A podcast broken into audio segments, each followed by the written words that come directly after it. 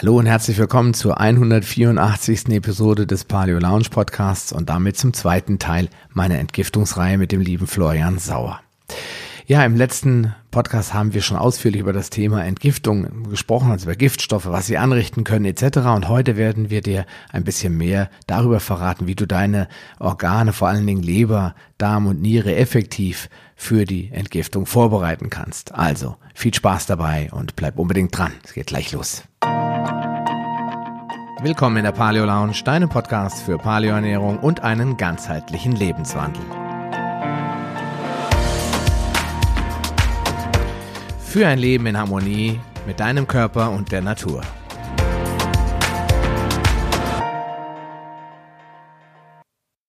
So, hallo und herzlich willkommen liebe Paleo Lounge Zuhörer, zum zweiten Teil meiner Interviewreihe mit Florian Sauer über das ganze Thema, oder wir haben eben schon festgestellt, den Themenkomplex Entgiftung und Organentlastung bei ja, verschiedensten Vergiftungs- oder Belastungserscheinungen, die wir alle so im heutigen Leben haben. Wer Florian Sauer nicht kennt, er ist Fastenlehrer und Gesundheitscoach, ähm, hat eine eigene Akademie, die er Nakurapie nennt. Und in der letzten Episode, also im ersten Teil, kannst du auch noch mal ein bisschen mehr darüber erfahren. Heute wollen wir direkt einsteigen eigentlich in das Thema. Und ähm, ja, Fleur und ich haben kurz vorher gesprochen, dass wir heute so ein bisschen darauf eingehen wollen, wie man Darm und Leber effektiv entlasten kann. Vielleicht nochmal zur Zusammenfassung, Florian, wir haben letzte Woche oder letzten Podcast darüber gesprochen, ähm, wie, was Giftstoffe so anrichten im Körper und mhm. ähm, was eigentlich so die typischen Reaktionen des Körpers sind auf Giftstoffe. Die meisten Leute reagieren mit Symptomen. Ähm, und wir haben natürlich die Entgiftungsmechanismen so groß, grob angesprochen. Also was ist eigentlich mit den Giftstoffen oder was passiert mit denen, wenn die in den Körper kommen. Wir müssen sie irgendwie lösen. Wir müssen mhm. sie finden, damit der Körper überhaupt in der Lage ist, die auch wieder auszuschleusen, weil sonst verliert er sie und schmeißt sie irgendwo anders hin. Dann habe ich sie deportiert, aber ich bin sie nicht geworden. Dann transportiert er sie natürlich äh, und irgendwann will er sie natürlich auch ausleiten, das heißt über äh, Stuhlgang, Regelblutung, Schweiß oder etc. Mhm. pp. Und das ist eigentlich das, was wir wollen. Wir wollen den Leuten so ein bisschen zeigen, was in den, mit die, die Giftstoffe im Körper anrichten und wie man sie vielleicht relativ schnell loswerden kann. Nur jetzt haben wir kurz vorher gesprochen, nicht jeder ist jetzt so fit und gesund, und dass er einfach mal sagen kann, ich schmeiße jetzt irgendwas ein, ich will das jetzt loswerden. Deswegen wollten wir mhm. heute mal ein bisschen darüber reden, ja, was ist eigentlich sinnvoll zu tun, um so einen Entgiftungsprozess erstmal, wie man so schön sagt, von der Pike auf in Gang setzen zu können, so dass diese vier Schritte auch sauber und einwandfrei funktionieren. Tja, da würde mhm. ich jetzt gleich das Wort an dich geben wollen, lieber Florian. Ja, mit was wollen wir denn gerne anfangen?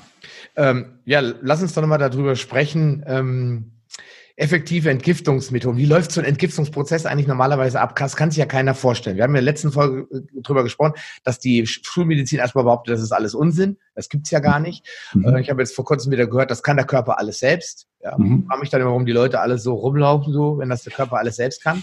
Ja. Und ähm, vielleicht ist es für die Leute nochmal interessant, wenn so ein Giftstoff jetzt reinkommt. Ich nehme mal als Beispiel, wir sprechen ganz oft über das ganze Thema ähm, äh, Ernährung. Das heißt, äh, wir essen zum Beispiel, du hast so eine coole Folge über Babybrei gemacht, ja. Die Leute mhm. essen jahrelang nährstofffrei, haben wir dafür jede Menge Glyphosat im Körper. Und Glyphosat ist ja sowas, ein, so eine Art neuer Feind. Vielleicht fangen wir da genau. an. Was ist der Unterschied eigentlich zwischen den bekannten Dingen, die der Körper kennt seit Jahrtausenden, und genau. was ist das Problem mit den neuen Sachen?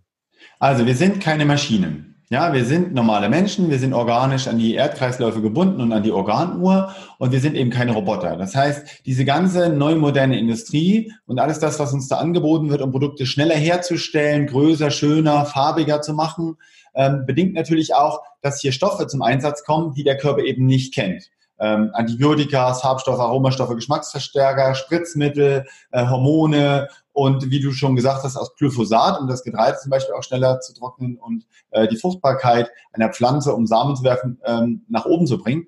Aber es ist halt so, der Körper nimmt das ja durch seine äußerlichen Körperöffnungen auf. Ne? Da haben wir also die Nahrung, wir haben die Ohren, die Augen, die Nase, also auch die Luft in dem Falle. Wir haben es über die Haut, die Körperkosmetik, die Kleidung. Und das ist natürlich ein großes Spektrum. Das heißt, wenn in allen Stoffen, die wir so zu uns nehmen und die an uns reiben und die wir uns aufschmieren, kleine Partikel von Stofflichkeiten drin sind, die der Körper nicht kennt, entstehen sogenannte Stoffwechselnebenprodukte. Mhm. Also Stoffe, die der Körper erstmal wohin packt, weil er sagt, ey, was ist das? Kenne ich mich nicht aus, weiß ich nicht, was ich damit machen muss. Da ist eine Zelle, pack's hin, gleis es ein, wir beschäftigen uns später damit. Wir machen das im Umfeld auch im Alltag. Wenn wir Aufgaben haben, die uns in dem Moment überfordern, dann kommen die auf eine To-Do-Liste. Sie kommen auf eine Liste, werden irgendwo abgelagert oder sagt, damit beschäftige ich mich heute Abend, dann muss ich mich aber erst bilden, damit ich weiß, wie ich damit umgehe, wenn der Computer gerade nicht geht, dann Apfeltalk, da wird gegoogelt. Und genauso ist der Körper. Der Körper hat seine normalen Verdauungsregulatorien. Das heißt, er nimmt einen Apfel in den Mund, der wird zersetzt, wird durch die Magensäure denaturiert, dann kommen die ganzen Sachen in den Dünndarm, dann spritzen die Verdauungssäfte ein und der Dünndarm zieht sich dann die Nährstoffe, der entsaftet sozusagen die ganzen Sachen und zieht die Sachen ins Blut. So, die Nährstoffe kann er verbrauchen, die Abfälle werden ausgeschieden und damit ist alles super. Wenn in dem Apfel aber jetzt hier jede Menge Spritzmittel drin sind, wenn Wachse mit drin sind, dann kommt es zu Gerinnungen im Blut, einer sogenannten Verseifung. Und die bleiben dann an den Filtrationen hängen, zum Beispiel in der Leber oder in der Niere. Die, das führt dann zur Verstopfung. Durch die Verdickung unseres Blutes wird unser Immunsystem langsamer. Das heißt, die Möglichkeit für Parasiten und Bakterien, die kleine Entzündungen auslösen oder irgendwo angreifen, wird auch stärker. Durch diesen Wachs oder diese Spritzmittel wird auch der Darm insoweit geschädigt, dass äh, Leaky Gut entsteht, weil der Darm ja aufgeht, der Wachs zieht mit ein und die Löcher können sich nicht mehr schließen. Dadurch kommen dann natürlich nicht nur Nährstoffe ins Blut rein, sondern auch Giftstoffe verstärkt und der Körper kann sich nicht mehr schützen. Das greift dann auch die Darmschleimhäute an. Und das ist jetzt so eine Kettenreaktion, die sich im Körper überall in Form von einer Verklebung, von einer Verseifung irgendwo einlagert. Oder der Körper ist so gut im Immunsystem, dass er sagt, ich scheide die Sachen aus, dann braucht er aber eine gute äh, Stoffwechselorganenergie. Und das kann er meistens nur bis zu einem bestimmten Punkt, weil wir können ja auch nicht jeden Tag immer nur arbeiten und schwitzen und machen und tun. Wir brauchen Erholung, wir brauchen Regeneration. Hm. Und deswegen gibt es überall in den Lebensmitteln so kleine Gifte, die aber im Körper dann zu Konzentrationen werden. Und das sind dann sogenannte Schlacken. Und diese Schlacken muss der Körper dann, damit sie dem Herz-Kreislauf-System nicht gefährlich werden, äh, pH-Wert 7,365 ist ja immer der Konstante, bei 7,9 sind wir tot, bei 6,9 sind wir tot und der Körper puffert das Ganze mit Mineralien ab. Wenn er es nicht mehr abpuffern kann, er kann es nicht mehr neutralisieren, er kann es aber auch nicht mehr ausscheiden, dann muss er irgendwo Wasser ranholen, muss die Sachen verdünnen, er muss Salze ranholen oder Fette und muss die Sachen irgendwo einlagern. Und lieber Sascha, das ist das, was du vorhin gesagt hast, äh, mit den Schwellkörpern und das alles hängt, äh, der Mineralmangel, das Bindegewebsschwäche, äh, die fehlenden Proteine, Eiweiße, alles das, was der Körper mehr verbrennt, das sehen wir an den Menschen. Wir altern zu schnell, wir verschlacken die Winkeärmchen, die dicken Hintern, die dunklen Augenringe, die geschwollenen Augen, die Nieren sind voll und der Körper hat es erschwert mit den Ausscheidungen. Und wenn wir das jetzt über 40 Jahre multiplizieren, dann haben wir ein Problem, dann haben wir alle möglichen Zivilisationskrankheiten, die heutzutage von Ärzten dann behandelt werden müssen, weil die Kunden sich nicht mehr wohlfühlen. Hm. Gut, ich meine, wenn man draußen so rumläuft, sieht man ja, die äh, Leute haben ja all diese Probleme. Das heißt, die, also nicht alle, klar, wir haben ja schon mal drüber gesprochen, äh, man muss den richtigen Fokus haben. Ne? Wenn du den Fokus hast auf Leute, die krank sind, weil du denkst immer so, oh, überall sind krank, siehst du natürlich auch mehr von denen, aber man, es fällt schon auf, dass Leute mit 50 teilweise aussehen wie 60 oder 65 oder älter, weil halt der Körper viel schneller altert. Das heißt, wir haben also auch einen Prozess, der auf die Alterung einwirkt. Und wenn man das ja. den Leuten sagt, reagieren sie ja ganz oft so, ah nee, äh, alt werden will ich ja nicht. Ja, ja aber diese, diese Alterung, die heute entsteht, ist ja nicht natürlich, weil es viele Menschen noch aus dem Ersten und Zweiten Weltkrieg gibt, die heutzutage alt sind und fit sind. Man muss wirklich sagen, dass die Problematik der nicht vorhandenen Nährstoffe mehr in unseren Nahrungsmitteln, die zu schnell an, äh, angebaut und hergestellt werden, oder die Weiterverarbeitung, die Denaturierung ein Problem ist. Das andere ist, dass unsere Nahrungsmittel vorwiegend in saurer Form angeboten werden. Also diese industriale Nahrung übersäuert uns zu sehr. Dadurch verlieren wir auch zu viele Nährstoffe, die ja auch im Essen nicht mehr drin sind. Haben wir ein doppeltes Problem. Zweitens sind da zu viele Stofflichkeiten drin, die der Körper gar nicht kennt. Da kann man mal über kosmetische Produkte äh, reden. Da können wir über Zahnpastas reden. Da können wir über Deos sprechen. Da können wir über Aromastoffe, Geschmacksverstärker, Glutamate, aber das haben wir ja schon mal genannt, äh, sprechen. Das wird uns allen klar. Und diese Menge dieser Probleme lässt uns dann zu schnell altern, weil der Körper seine Lebensenergie verbraucht. Und deswegen haben wir heute 30-Jährige mit allen möglichen Problemen. Wir haben aber auch noch 70-Jährige oder 80-Jährige, die eigentlich relativ fit sind, weil die früher ein ganz anderes Leben gelebt haben und diese Belastungen nicht hatten. Deswegen ist jetzt, und wir sprechen hier vom 21. Jahrhundert, einfach so die Notwendigkeit da zu sagen, okay, wenn der Körper mehr Belastungen hat, dann muss ich ihm auch mehr Entlastungen bieten durch bestimmte effektive Maßnahmen, und da gilt es erstmal zu schauen, welcher Klient hat welche Probleme und an welchen Stellen sitzt das Problem überhaupt. Und das sieht man sehr schön im Gesicht. Da gibt es ja die sogenannte Antlitzdiagnostik, wo sich bestimmte Organe im Gesicht zeigen. Ne? Die Nase so die Lymphsysteme, das Herz, unter den Augen so die Niere, rechte Niere, linke Niere mit den schwarzen Augenringen, um den Mund herum die tiefen Falten, zum Beispiel die Darmfalten, die Querfalten auf der Stirn, das sind sogenannte Stressfalten, sogenannte Dünndarm, äh, Störungsfalten oder die Falten, die längs zwischen den Augen sind, das ist so Leber, Gallenmeridian, Blasenmeridian, Organfalten und demnach kann man sich schon mal das selber vom Spiegel anschauen. Da gibt es ganz tolle Bücher, ähm, wo man, die man kaufen kann, wo das drinsteht zum Beispiel von Markus Rothkranz, das Buch Heile dich selbst oder Heile dich schön. Das empfehle ich immer als so eine Lektüre. Und dann weiß man erstmal, wo der Körper eigentlich steht. Denn die Probleme, die er später kriegt, zeigt er meistens schon 20 Jahre vorher im Antlitz, also im Spiegelbild des Körpers von innen nach außen. Ja gut, das liegt ja auch daran, da haben wir auch, glaube ich, schon drüber gesprochen, dass ja viele Giftstoffe erstmal den direkten Weg nach draußen suchen. Und was nutzen sie da? Sie nutzen gern die Haut, sie nutzen gern die Lymphe und sie nutzen gern die Ausscheidungsorgane. Deswegen haben die Leute lange bevor sie Darmprobleme haben oder sogar Leber- oder Gallenprobleme, haben sie immer erstmal Hautunreinheiten, Ausschläge, genau. Lymphe, all das, wo der Körper sagt, oh, das geht relativ schnell. Wir haben letzte Woche über die Müllabfuhr gesprochen. Es ist immer einfach, das Fenster aufzumachen, das Zeug rauszuschmeißen, aber irgendwann ist der Hof voll. Ja, und dann haben wir quasi das, was passiert, da im Darm und in der Leber verstopft sich das ganze Zeug und dann bleibt es halt da liegen, weil ich vor der Tür auch keinen Platz mehr habe. Genau. Ja. Und dann habe ich halt äh, das Bindegewebe ganz oft. Ja. Die Frauen kriegen dann immer so Reiterhosen. Die Männer kriegen dann solche, solche, ähm, wie du schon eben gesagt hast, so Winkearme, dass hier so das Bindegewebe hier überall runterhängt an den. Na, Sascha, warte, das kriegen die Frauen, das kriegen die Frauen auch. Die Männer, die haben eher die Probleme, dass sie anfangen zu riechen. Der Schweiß, der stinkt sehr stark. Okay. Sie kriegen Mundgeruch, ne, dieser tiefe Mundgeruch. Sie fangen an zu schnarchen, weil die Schleimhäute, die Vereiterungen ja im Körper dann dazu führen, dass sie Schwellungen haben. Sie kriegen Haarausfall, das hm. ist eine ganz, ganz starke Sache. Und sie kriegen Probleme mit den Nägeln, mit den Füßen. Sehr viel Hornhautbildung, ne? sehr viel Ekzeme, die da ausgeschieden werden. Und natürlich beim Mann ganz klar auch die Potenz. Eine ganz wichtige Sache, die dann nachlässt, weil der Körper ja sofort er eine starke Belastung hat, die Potenz einstellt. Die hm. Frauen kriegen zwar Gebärmuttermyome und Brustkrebs und Zysten und so weiter. Das sind auch nur Abfalldepots, die der Körper eigentlich nur kurzweilig einlagern möchte. Aber es ist unterschiedlich von Mann und Frau. Und solange der Körper das ausscheiden kann, ist das kein Problem.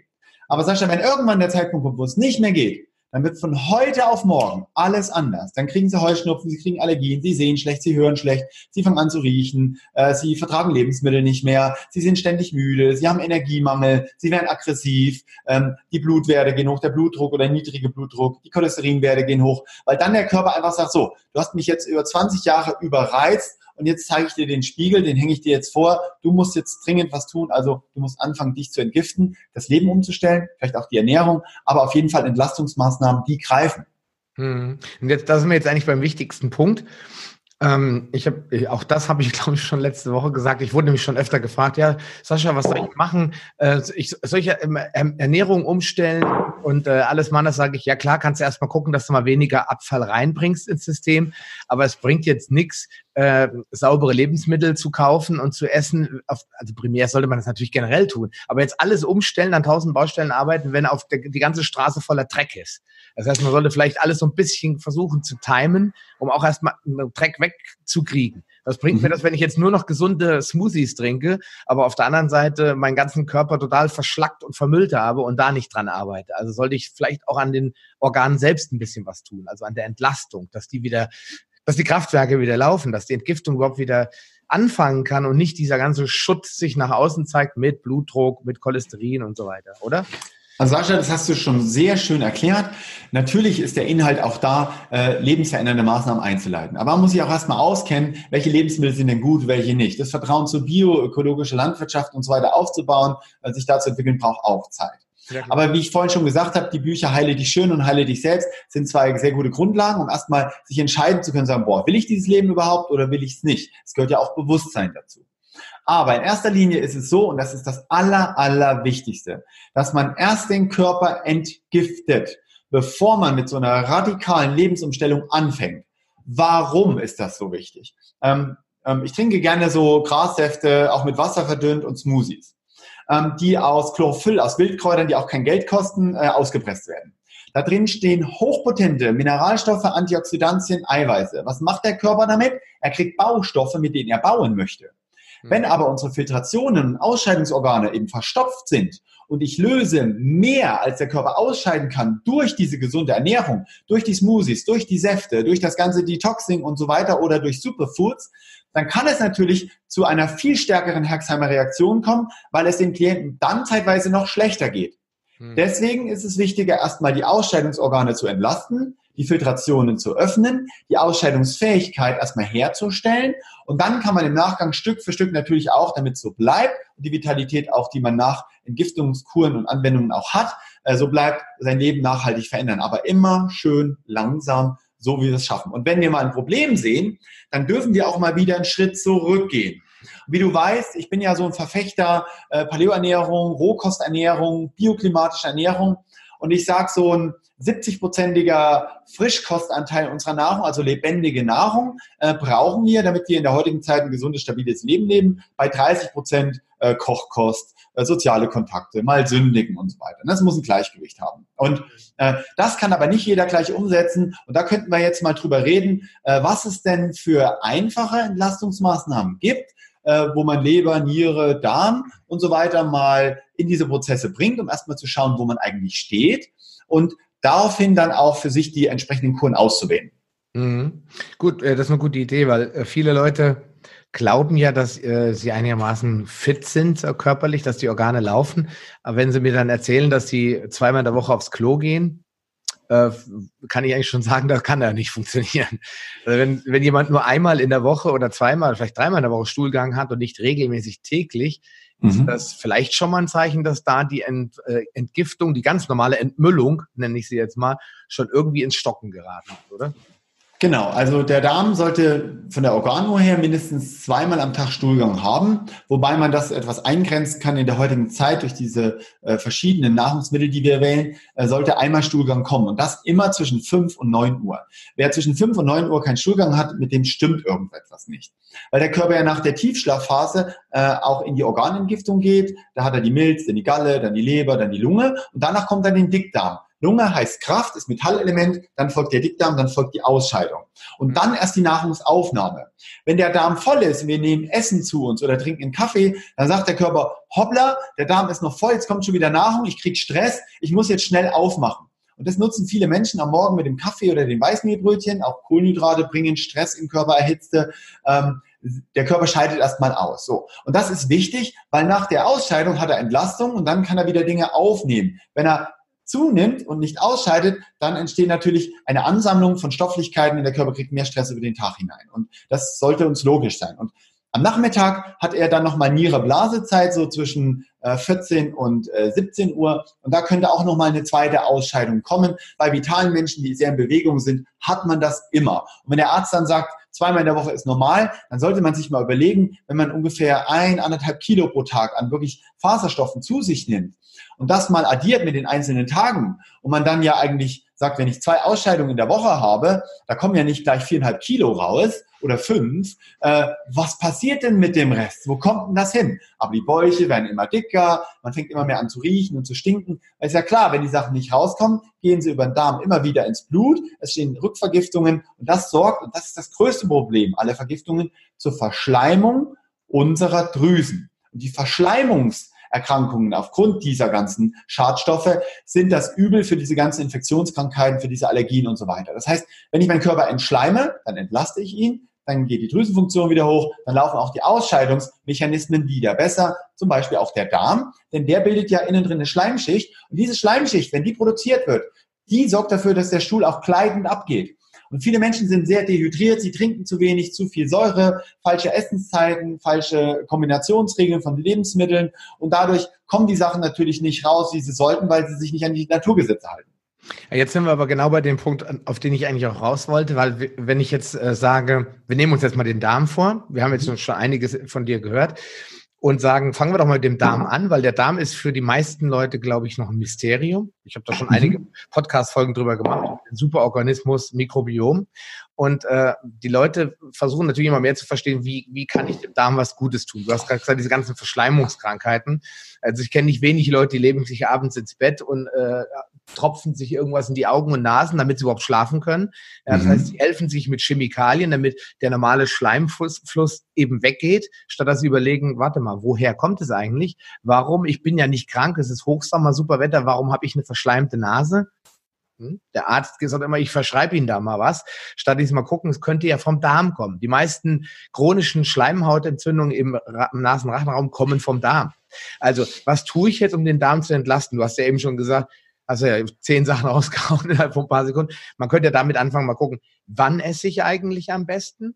Wie mhm. häufig macht es Sinn zu essen, damit der Darm diese nach der Organuhr auch die Zeit überhaupt hat?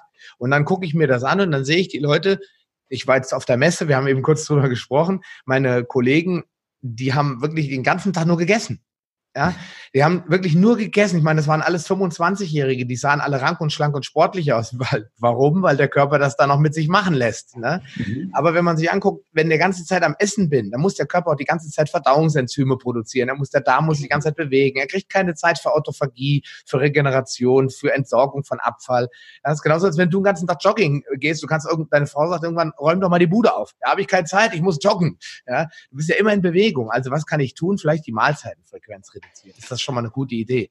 Genau, also unsere Ernährungsbildung, die wir in der Schule bekommen, dass wir früh essen wie ein Kaiser, wie ein König, ist absoluter Schwachsinn. Ja, das heißt, man fängt früh wirklich ganz mit leichtem Essen an. Man sagt eher am Vormittag das Obst und die Früchte, weil die Insulinverstoffwechslung Adrenalin eben am Vormittag am besten läuft. Aber auch so äh, leichte Müslis, Haferporridge mit nussfreien Sachen äh, kann ich am Morgen empfehlen. Ich würde den Tag in drei Essenszeiten ein einbauen. Also drei Mahlzeiten pro Tag halte ich für völlig ausreichend, äh, die immer mit einem leichten Frühstück beginnt, einer kräftigen Mittagsmahlzeit und einer letzten Mahlzeit, die so zwischen 17 und 18 Uhr ist, aber nicht nach 19 Uhr. Das heißt, es sind ganz einfache Regeln. Wenn sich einer nur daran hält, der irgendwie körperliche Probleme hat und er es schafft, nach 19 Uhr nichts mehr zu essen, wo die Verdauung sowieso runterfährt, und das ist das größte Problem in der heutigen Zeit, wir machen zu viel Arbeiten zu lange, dann wird er schon eine unglaubliche Entlastung des Körpers erfahren und einen verstärkten Stuhlgang am nächsten Morgen, weil der Körper durch eine kurzzeitige Autophagie,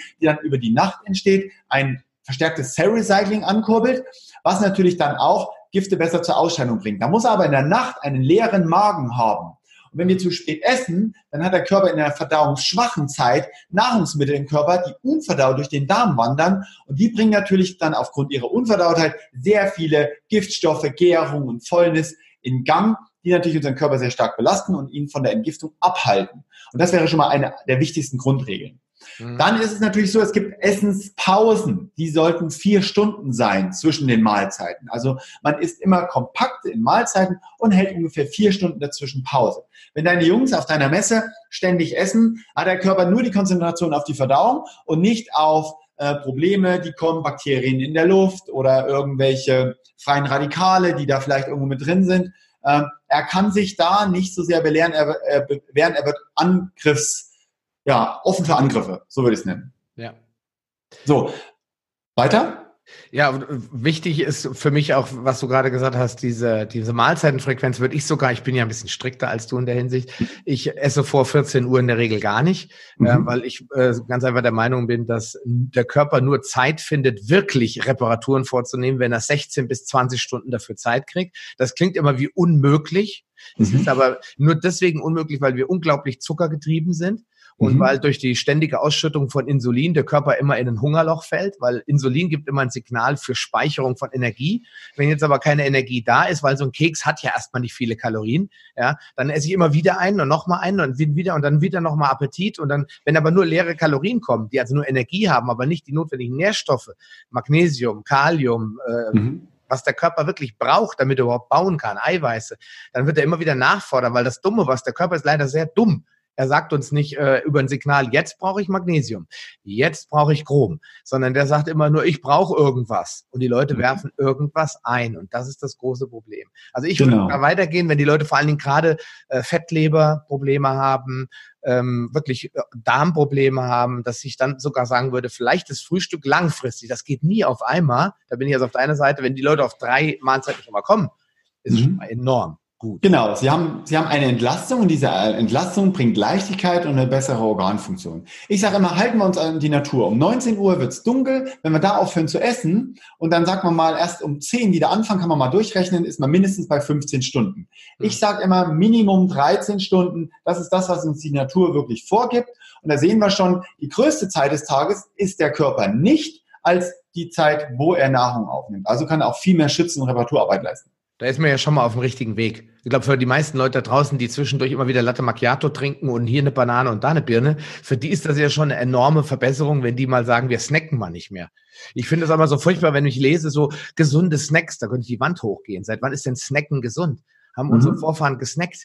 Die haben auch nicht. Naja, es gab, es gab unterschiedliche Blutgruppen, das stimmt schon. Ah, die Blutgruppe B ist ja so der Nomade, der immer unterwegs war, also immer wandern war. Das war schon der, der, der, der, der gut snacken konnte. Die, die Blutgruppe B und der Dr. Adamo, der hat ja Doktor, äh, tolle Bücher darüber geschrieben, der sagt halt auch, dass es unterschiedliche Menschen gibt mit unterschiedlichen Verdauungsenergien und auch mit Drüsenenergien. Und wenn ich jetzt einen Menschen habe, der unglaublich viel Magensäfte produzieren kann, ja, der kann natürlich anders essen und anders mischen wie eine Blutgruppe A, die sehr vegetarisch und pflanzlich und äh, geerdet ist, oder eine Blutgruppe 0, die Harnsäure besser verstoffwechseln kann und so weiter, oder die AB, der äh, erst im späteren Leben seine eigene Ernährung erst findet. Und da muss man schon mal ein bisschen drauf gucken. Deswegen kann man ja diesen Rahmen geben, wo man sagt, so zwischen 13 und 16 Stunden sollte man nichts essen. Und wie man das macht, ist eigentlich jedem selbst überlassen. Aber am Abend sollte nichts mehr in den Körper kommen, schon gar nichts Rohkostliches. Und wenn man spät abends mal isst, dann soll es was Gekochtes sein.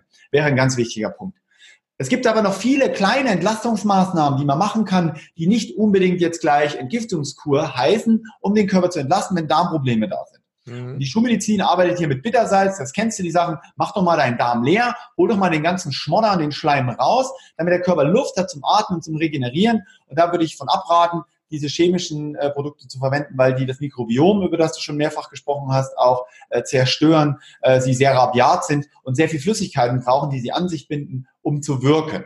Und da arbeiten wir zum Beispiel mit der Cassia Fistula. Das würde ich mir von jedem mal aufschreiben. Äh, der indische Goldregen, das ist die Mannerstange, mit der wir den Darm reinigen. Und wenn ich Klienten habe, die irgendwie akute Probleme haben, dann sage ich, hier hast du was, mach dir aus der Cassia Fistula mal so einen kleinen Tee, trink den, du wirst sehen, über sechs bis acht Stunden kommt dein ganzer Darminhalt zur Ausscheidung.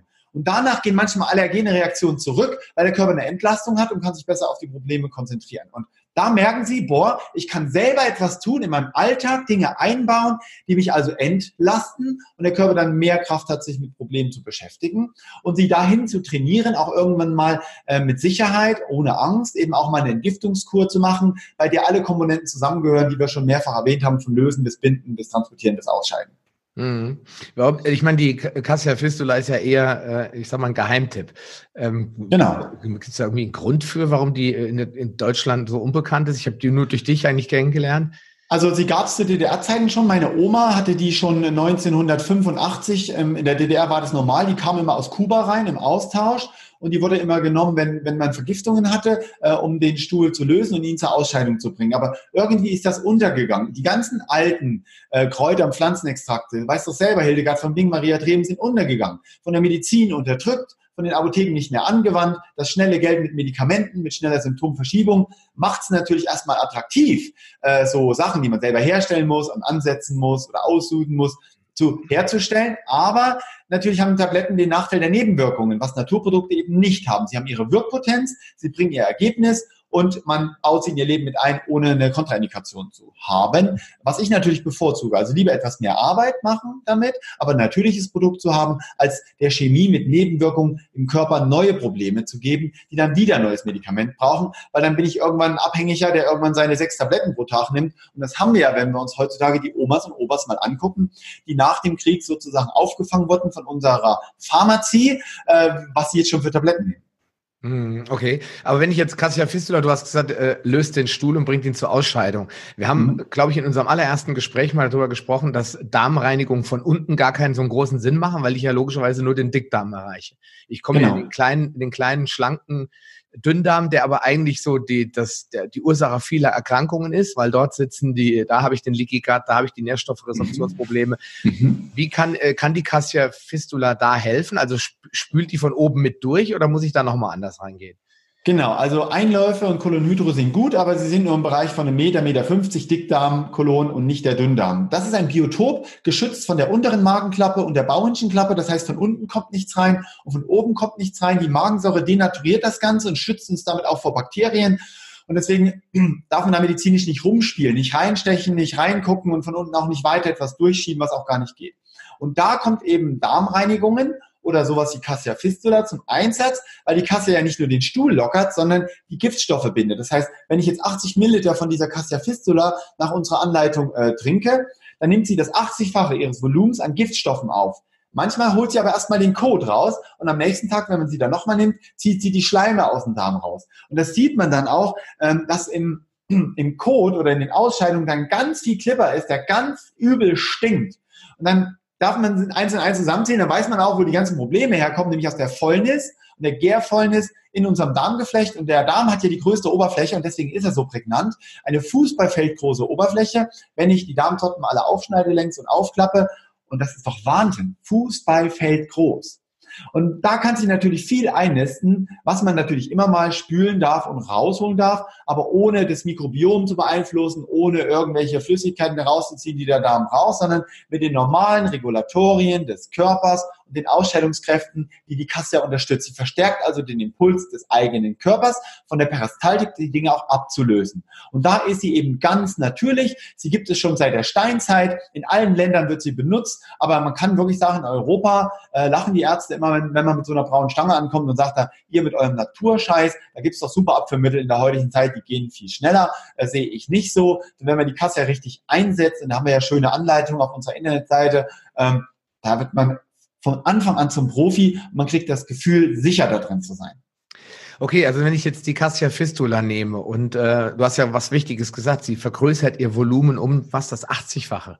Sie kann, sie kann um das 80-fache ihres Volumens Giftstoffe aufnehmen und damit vergrößert sie natürlich auch ihre Oberfläche. Wenn sie bindet, dann kommt natürlich ganz schön was raus.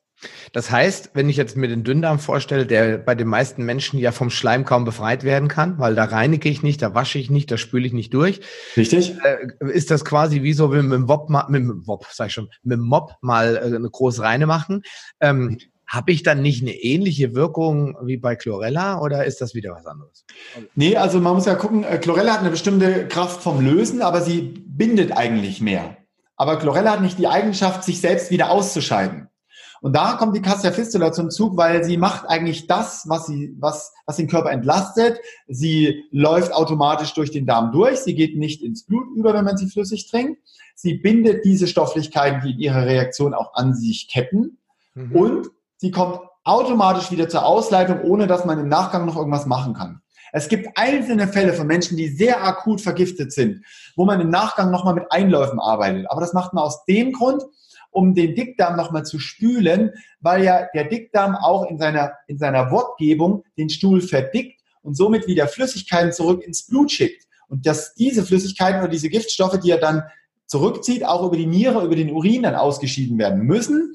Und wenn jetzt die Kasse eine sehr starke Reaktion zeigt, wo man merkt, boah, Mengen an Schleim, es hört gar nicht mehr auf, dann macht man sich noch einen Einlauf, um die Sache abzuschließen. Aber das ist ganz selten, das macht wirklich einer von 40, von 50 Menschen, der das in unseren Kursen mal machen muss. Hm. Das heißt, diese ganze Einlaufmacherei ist eigentlich, äh, ja, ich mache das, habe das auch eine Weile gemacht. Das ist auch nicht so unangenehm, wenn man sich dran gewöhnt hat, aber ist eigentlich äh, vielleicht der kleinste Teil von der Lösung. Das ist der kleinste Teil von der Lösung. Er hilft eigentlich nur in Notfällen und deswegen empfiehlt man Einläufe und Darmspülung immer nur beim Fasten oder bei Entgiftungskuren, auch wenn man dabei arbeiten möchte, dass es einem immer gut geht, dass man also nie einer Rückvergiftung unterliegt und dass man auch wirklich durchziehen kann. Weil, äh, Sascha, wenn ich jetzt Leberreinigung mache oder irgendwelche Darmkuren, ich mache dafür nicht Urlaub. Ich bin soweit fit, dass ich das in meinen Alltag integriere. Das machst du auch, aber viele können das erstmal nicht. Und deswegen sage ich, trainiert euren Körper mit Cassia Fistula oder mal mit einer Natronkur oder mit Weinstein oder mit verschiedenen Tees, äh, Leber- und Nierentees, um die Organe zu aktivieren. Dann bringen sie mehr Leistung. Dann haben wir natürlich auch mehr Leistung, die wir abrufen können, obwohl wir nebenbei auch entgiften oder mal eine Kur machen, eine Ausleitung mit frischen Säften oder mit Fasten. Hm. Gut, also ähm, Cassia Fistula verstanden. Jetzt habe ich, ähm, man hört eigentlich von Cassia Fistula nichts, vielleicht können wir das so ein bisschen ändern. Man hört aber mhm. umso mehr von Bentonit, Zeonit, äh, Chlorella, Vulgaris und so weiter und so weiter. Und man hört auch immer wieder, und da glaube ich, liegt eigentlich die Lösung in der Kombination von sogenannten Bindestoffen wie Chlorella und Ausscheidungsmitteln wie zum Beispiel Pektinen. Weil in dem Moment, wo ich Pektin mit in die Gleichung bringe, dann habe ich das, was die Chlorella nicht hat, ich kann mhm. dem Körper quasi so eine Art, ja, ich sag mal, einen Anschub geben, damit das Ganze ja. auch aus kann überhaupt. Ja? Richtig. Genau, und da sind die sich ja sehr ähnlich und deswegen wendet man ja therapeutisch oder naturtherapeutisch eben das so an, dass wenn ich äh, ein Problem habe, auch äh, irgendeine Erde oder eine Vulkanasche oder eine Alge, die sehr viel Potenziale hat, anwende, weil man genau weiß, ah, für diese Erkrankung, für das Schwermetall wirkt die ausleitend. Aber wenn ich das mit der Chlorella binde oder löse, dann brauche ich noch ein Cellotamin, um das rauszuziehen. Dann brauche ich vielleicht noch ein Silizium, was das noch im Blut über die Bluthirnschranke runterzieht. Oder ich wende Chelate an. Dass ich bei einem Heilpraktiker bin, der baut es ja auch immer so zusammen. Also er gibt es etwas, das es löst, das es dann im Körper eben bindet und antreibt und das es dann zu den Ausscheidungsorganen befördert, damit es rauskommt. Und genau. es gibt, es gibt sehr viel Erden. Es gibt die grüne Mineraltonerde, die finde ich richtig gut zur innerlichen Anwendung, weil sie am Morgen getrunken den Körper entlastet. Dann nimmt man einen Teelöffel in ein Glas Wasser. Da gibt's die Firma AG Letz oder die Firma Phytofarm. Äh, das rührt man einfach am Morgen an, trinkt es. Man merkt, danach muss man gut pullern. Ne? Ähm, es reinigt den Körper und es, die Mineralien, die da drin sind, auch die Kieselsäure, wo das Lithium drin ist, nimmt eben auch Giftstoffe aus und bringt die zur Ausleitung. Also es entlastet die Organe. Und das kann man dann auch bei Nierenproblemen am Abend trinken. Wieder ein Teelöffel in ein Glas Wasser. Das wird immer komplett mit verdaut, wird aber auch wieder ausgeschleust. Und naja, die grüne Mineraltonerde, die hat ungefähr 20 Prozent von Mineralien, mit denen der Körper wirklich etwas anfangen kann. Die anderen 80 Prozent scheidet es wieder aus. Und dadurch bindet es halt sehr gut Säuren. Ne? Mhm. So, und dann gibt's ja das Zeolithamin oder das Klinoptolit, äh, diese Vulkanasche, wo man halt festgestellt hat, dass diese sehr gut Schwermetalle ausleiten kann und diese auch durch den Darm läuft und somit aus den Darmhäuten, aus dem Blut Schwermetalle bindet und diese zur Ausleitung bringt. Das sollte man auch machen, wenn man das Problem hat. Nur es ist so, wenn man Celitamin kauft, muss es von einer medizinischen Firma sein die die Sachen auf Schadstoffe geprüft haben. Denn wenn das Celitamin im Körper Schwermetalle ausleitet, ist es meistens in der Natur auch schon verunreinigt damit. Ja, logisch. Wir das bei organisch, also seine natürliche Funktion ist. Genau wie Algen, die aus dem Meer stammen, sind meistens schwermetallbelastet, weil Richtig. Ihre Funktion im Meer schon erfüllt haben. Richtig, genau. Deswegen würde ich immer bei einer medizinischen Firma kaufen, nicht bei so einer äh, spirituellen Firma. Warum? Weil die das Geld bezahlen müssen, um diese auf Schadstoffe zu prüfen und das steht dann auf der Packung drauf. Und die dürfen auch draufschreiben, Cadmium ausleitend, Blei ausleitend, Amalgam ausleitend und so weiter, weil die natürlich dann die Zertifizierungen auch dafür haben, im Nachweis das auch sagen zu dürfen. Ne? Also da muss man wirklich gucken, äh, dass man gute Produkte herbekommt, auch bei den Algen, wie du so schön gesagt hast, dass man eben Algen bekommt. Äh, die Chlorella vulgaris, die finde ich sehr gut. Heidelberger Chlorella finde ich auch spitze. Wenn man das mit Celitamin mischt, hat man schon eine sehr gute Schwermetallausleitung in einer einfachen Form. Da nimmt man dreimal täglich Zeolit, einfach so ein Teelöffel in ein Glas Wasser eingerührt und dreimal täglich fünf Chlorella. Das ist was, was jeder machen kann, wenn er das Problem hat. Nur wenn es um Schwermetalle geht, sollte ich die auch erstmal messen lassen.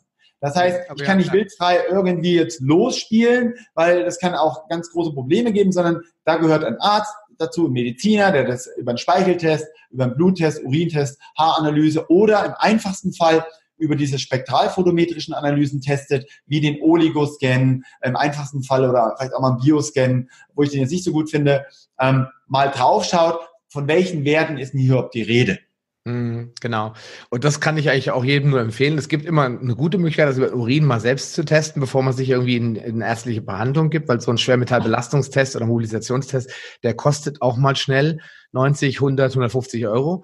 Aber ist letztendlich die einzige Möglichkeit, es sauber zu bestimmen. Weil jetzt diese Urintests sind einfach nur zu gucken, mh, hm, bin ich vielleicht, wenn die alle auf Null stehen, dann kann ich mir den Rest wahrscheinlich sparen. Ne, nur wenn genau. irgendwo ein kleiner Marker schon im Urin hochgeht, ist die Wahrscheinlichkeit, dass der Körper schon mehr Schwermetall ausleitet, weil es zu viel gibt davon, genau. recht groß. Ja. Genau, also zellulär ist dann schon das Problem recht groß, wenn wir sehr viel im Urin feststellen. Ne? Genau. So, aber okay, das ist ja schon sehr weit ins Thema hineingegangen. Es gibt noch ganz einfache Entsäuerungskuren, Entlastungskuren, ähm, wie du jetzt schon gesagt hast, mit grüner Tonerde, mit Zilitamin, die man anwenden kann. Aber es gibt noch die Lindenholzkohle zum Beispiel, die kaum einer kennt. Äh, wie der Linde, die ältesten Bäume. Und Lindenholzkohle hat auch eine sehr gute parasitäre, antivirale, antibakterielle Ausleitung von Giftstoffen. Sie wird auch einfach nur in Wasser eingerührt und man trinkt sie auch bei Vergiftungen, bei Infektionen, bei Übelkeit, Erbrechen und so weiter. Ist sie ein ganz gut hilfreiches Naturprodukt, vor allem auch bei Kopfschmerzen, bei Migräne wird sie oft angewendet, bei prämenstrualen Beschwerden, wenn die Frauen äh, das äh, kennen natürlich, äh, ist natürlich bedingt. Aber es gibt auch so Sachen wie diese Natron-Zitronenkuren, so kleine Entsäuerungskuren, die den Körper einfach helfen, erstmal Säuren auszuleiten, ohne neue, neue Säuren zu lösen. Und da stellt man sozusagen eine, eine Lauge her, indem man ähm, Natron in ein Glas Wasser gibt, ein Teelöffel, dann den Saft von einer Zitrone, dann schäumt das erstmal, das reagiert und dann gibt man Wasser dazu und dann trinkt man das am Morgen nach dem Aufstehen. Das kann man mal drei Wochen lang machen. Durch das Vitamin C kommt das Ganze sehr, sehr schnell ins Blut, bindet Säuren, die dann über die Niere zur Ausleitung kommen. Und das sind natürlich ganz einfache Kuren, die nie Probleme machen, nie irgendwie Rückvergiftungen oder Kopfschmerzen auslösen, wo man sagt, boah, ich kann Dinge ausleiten und äh, ich merke es gar nicht so sehr. Und was viele Leute ja auch immer, ähm, also es wird ja von der Schulmedizin immer behauptet, das, äh, das ginge gar nicht. Zum mhm. Beispiel ähm, diese Nierensteine etc. Zu, äh, zu zerkleinern, aber das funktioniert ja. sehr wohl, wenn man das kurmäßig mit Zitronensaft macht oder Zitronensäure. Das dauert ja. aber eben, das kann man nicht heute machen und morgens ist weg, sondern es ist drei, vier Wochen eventuell Zeit nötig, da mal ein bisschen ja. aufzuräumen, ich sag mal ein bisschen Platz zu machen vielleicht. Genau, doch, es gibt aber viele gute wir wirkende Sachen. Es gibt eine ganz alte Gesundheitslehre, die heißt Mastatsnan, also M-A-Z-D-A-Z N-A-N. Und die ist schon über 9000 Jahre alt. Der Herr Zanatustra, der Entwickler dieser Lehre, der hat das Brot entwickelt, Weizen, Dingelrocken, die Äpfel, die Weintrauben, Tomaten. Die hat er entwickelt. Das war ein unglaubliches Geschenk für diese Menschheit. Und er wollte nicht, dass Menschen eben äh, Fleisch essen. Und auch Jesus sprach ja immer, haltet euch von dem Fleisch der Parisäer fern. Und diese zanatustrische Gesundheitslehre ist eine persische Gesundheitslehre. Und der mhm. Dr. Harnisch ist ein Begriff für viele ältere Menschen, der 18. bis 19. Jahrhundert, 1935 ist er, glaube ich, gestorben. Der hat diese Gesundheitslehre mal in Büchern niedergeschrieben. Da gab es die Drüsenkunde, die Lungenkunde, äh, die Familienkunde, die Ernährungskunde. Da gibt es ganz, ganz viele Bücher darüber. Und das sind ganz einfache Hilfsmittel, mit denen man sich selber helfen kann. Und wenn man da den Bereich der Niere aufschlägt, wie reinige ich meine Niere, wie löse ich die Verstopfung meiner Niere, dann findet man den Weinstein. Das ist ein mhm. Abfallprodukt bei der Weinherstellung. Und dann trinkt man drei Wochen lang jeden Abend, bevor man ins Bett geht, ein Teelöffel Weinstein in ein Glas warmes Wasser. Und dann trinkt man das. Warum? Weil in der Nacht im Liegen ja die Niere den tiefsten Punkt hat und dort kommen die meisten Giftstoffe an. Deswegen haben so viele Menschen Nierenprobleme in der heutigen Zeit, weil sie zu sehr vergiftet sind und die Nieren das in der Nacht nicht schaffen. Und der Weinstein, der kommt dazu und löst die Sedimente. Er macht sie klein, er öffnet die filtrationsverstopften Kanäle der Niere und lässt die Sachen am Morgen ausscheiden. Und deswegen kann man das immer mal für drei, vier Wochen machen, dann macht man wieder vier Wochen Pause, dann macht man es wieder drei, vier Wochen, weil man soll dem Körper ja nicht immer eine G-Krücke geben. Und dann hilft das sehr, sehr gut. So. Und dieses Weinsteinpulver in Verbindung mit dem Steinbrechertee ist die beste Möglichkeit, seine Nieren zu regenerieren, auch im hohen Alter, wenn man das Problem hat, indem man jeden Tag 300 Milliliter von dem Steinbrechertee trinkt. Der heißt im Lateinischen Phylanthus niruri chancapit, also Chancapitra Kraut. Ähm, unter Steinbrechertee findet man den aber auch, zumindest auch auf unserer Seite.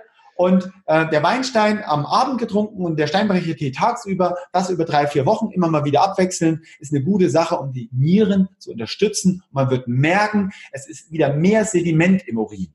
Und das kann man überprüfen. Das heißt, man pullert am Morgen mal in so ein Bierglas rein oder in so ein Glas und lässt das mal eine Stunde stehen. Da müssen sich Sedimente zeigen. Also es muss sich irgendwelcher weißer äh, Abtrieb im Urin zeigen, der zum Boden sinkt. Wenn das nicht der Fall ist, dann sind die Sedimente im, in der Niere auch verstopft und der Körper hat hier schon Probleme überhaupt auszuleiten. Und das haben nämlich viele Menschen. Und durch den Weinstein, den Steinbrechertee, der ja eben diese Kalzifizierung in der Niere löst, aber auch Gallensteine zersprengen soll, kann man das sich selbst wieder erarbeiten, sind meine Erfahrungen. Ah, okay, also haben wir doch da mal einen Tipp schon mal für das Thema Niere, für, ein Thema, genau. für das Thema Darm. Da möchte ich muss noch mal ganz kurz zurückgehen, weil ja. ähm, die äh, Cassia Fistula ist die mehr so allgemein würdest du sagen, das ist mehr so allgemein, um da so ein bisschen äh, durchzuputzen? Weil wir haben sind ja dann relativ schnell zu den, zu den ähm, Chlorella-Algen gegangen und jeder, die sind ja immer in aller Munde. Ich kann ja nur sagen, auf jeden Fall darauf achten, dass es Indoor-Algen sind also mhm. die extra gezüchtet werden für medizinische Zwecke, damit man da eine saubere Alge hat. Mhm. Schwermetall. So, jetzt gehen wir in den anderen Komplex und sagen, okay, wie sieht's denn aus mit äh, Cassia fistula? Ist das mehr so die allgemeine Putzkolonne, die den äh, Dünndarm, äh, den Schadstoffe im Dünndarm, egal wie die heißen, wie die funktionieren, erstmal aufnimmt und mhm nach unten zum Aussche Ausscheidung bringt. Und die Leute, die sagen, sie haben Schwermetallbelastung, sie haben das messen lassen, sollten vielleicht eher in die Chlorella reingehen und sagen, ich gehe lieber Zeolitamin in diese Sparte rein. Was, wie würdest du das unterscheiden? Weil wir wollen ja jetzt den Leuten hier nicht empfehlen, hier alles Mögliche einzuwerfen. Nein, wir wollen einen Fokus bieten. Genau. Also Sascha, wenn, wenn Darmprobleme vorliegen, dann ist das keine Sache, die man mal über die Schulter weg einfach äh, beheben kann. Die Cassia Fistula und solche Sachen, die wir jetzt gerade genannt haben, alles das, das Zeolitamin, die Mineraltonerde, der Weinstein, das sind Soforthilfemaßnahmen, mhm. die erstmal eine Besserung und eine Linderung bringen ohne Nebenwirkungen. Mhm. Wenn aber der Darm mal richtig gereinigt und wieder aufgebaut werden möchte, dann sind das Prozesse, die man über drei Monate Minimum durchführen muss. Und mhm. da arbeitet man mit verschiedenen Kräuterextrakten, mit Bitterstoffen, mit Flohsamenschalen, die auch über über Monate die Darmtaschen ausspülen, Parasiten rausholen, ähm, Entzündungen zum Abheilen bringen, den Körper mit Nährstoffen versorgen. Und das ist dann schon eine längere Prozedere. Also da müssten wir mal einen Podcast machen nur über äh, Darmreinigung. Ich glaube, das würde ich ausgliedern. Ne? Mhm. Aber dass man weiß, eine richtige Darmreinigung muss mindestens zwei bis drei Monate dauern, während Soforthilfemaßnahmen kleine äh, Detoxing-Maßnahmen sind, die mich eben entlasten. Und darüber haben wir jetzt gesprochen. All das hilft ja auch dem Darm schon sehr, sehr, sehr gut. Ne? Bitterstoffe, Maria Grebenkräuter, ne, Wermuttees, äh, Fencheltees wirken entzündungshemmend auch, ähm, was den Darm betrifft und natürlich äh, Rechtsregulatoren, also fermentierte Wildkräuter, ähm, milchsauer vergorene Sachen, im einfachsten Fall Sauerkrautsaft, aber auch ähm, Firmen wie Vita Biosa, die medizinische Regulatorien herstellen zum Darmaufbau aus fermentierten Wildkräutern oder Dr. Niedermeyer ist eine gute Sache oder die Firma Tissot, das Pro-Emsan ist ein medizinisches Produkt mit verschiedenen makrobiotischen äh, Fermenten, die den Körper natürlich helfen, im Darm besser und aktiver zu sein, ausleitungsfähiger zu sein, besser zu verstoffwechseln, Nährstoffe besser aufzunehmen. Und das sind dann komplexe Sachen, die müssten wir dann mal in einem Podcast machen. Ja, wir werden ja sowieso auch das ganze Thema Entgiftung als Ganzes nochmal, äh, das, das wirklich das aktive Entgiften und Reinigen von Leber und Darm nochmal als eigenen Podcast machen. Sogar vielleicht. Genau.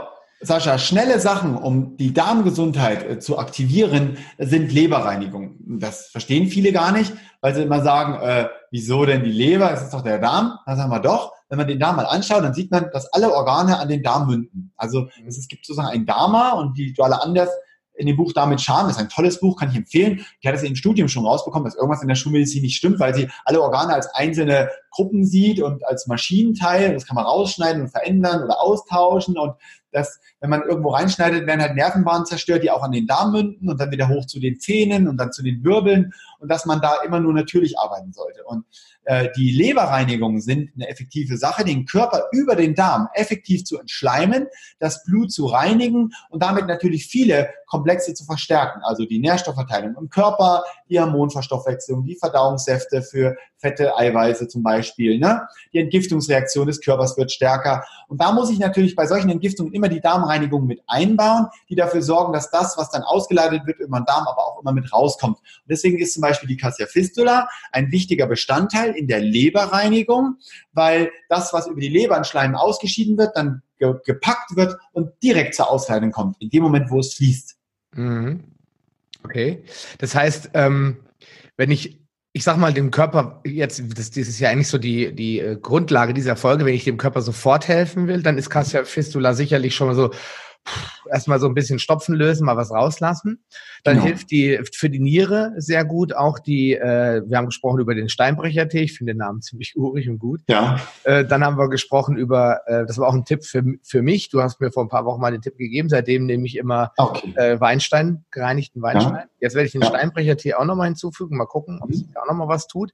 Äh, ja. Für alle Leute, die vielleicht wirklich Probleme haben mit der Blase und das auch mhm. spüren. Regel, also ähm, häufige Darm, äh, Entschuldigung, häufige Nierenprobleme, also Blasenentzündung etc. können ja auch ein Indikator dafür sein, dass die Niere im Moment am Limit arbeitet und dass dann ja und auch dass das Blut zu giftig ist, also dass zu viele Toxine im Blut sind und zu viele Reizstoffe sind, dass der Körper öfter rauslassen möchte. Genau, richtig. Und äh, da kann man sich damit sicherlich relativ schnell helfen.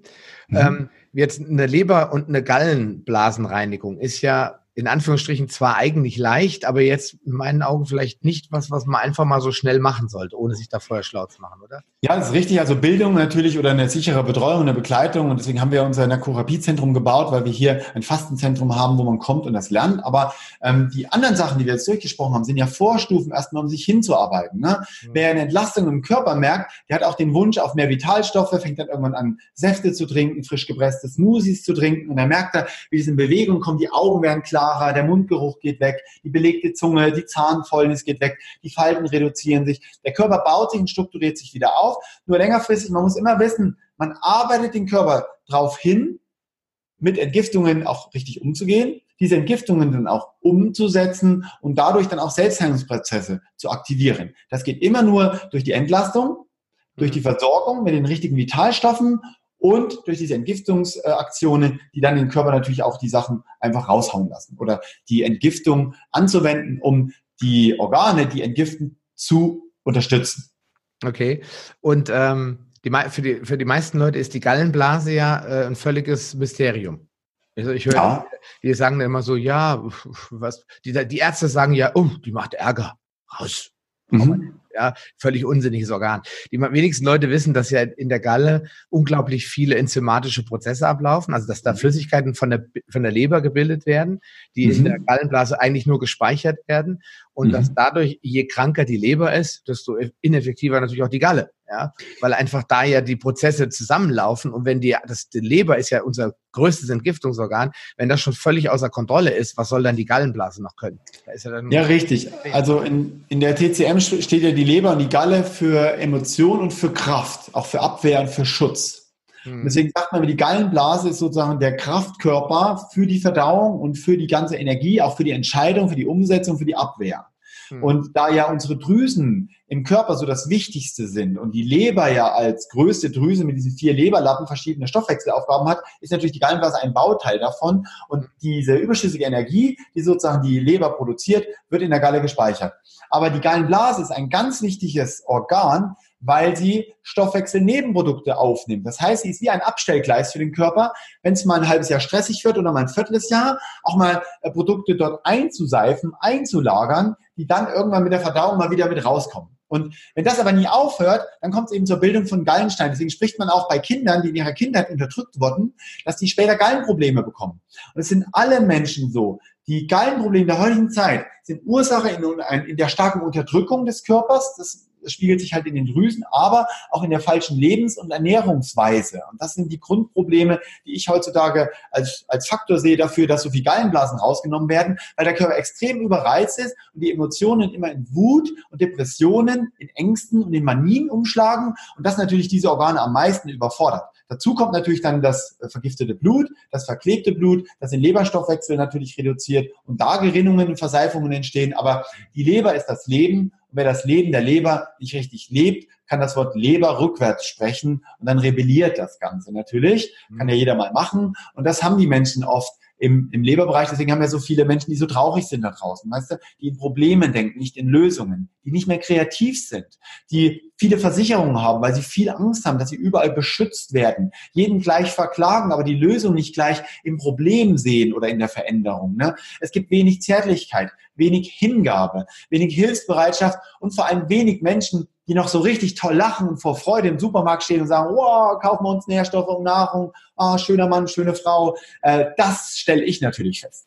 Hm, ja gut, äh, das, ich, ich gucke da immer ein bisschen pragmatischer drauf, aber ja, du hast schon recht, die Negativität ist unglaublich groß geworden. Guck auf die Autobahn, ja, wie schnell die Leute fahren an der Ampel, wie die hupen, wenn man nicht gleich losfährt. Die sind alle gereizt und gestresst und das ist der Leberstoffwechsel und deswegen sage ich immer, von den vielen Entgiftungen, die es gibt, ist die Leber die beste, weil man da über den Darm ja die Sachen auch alle ausleitet.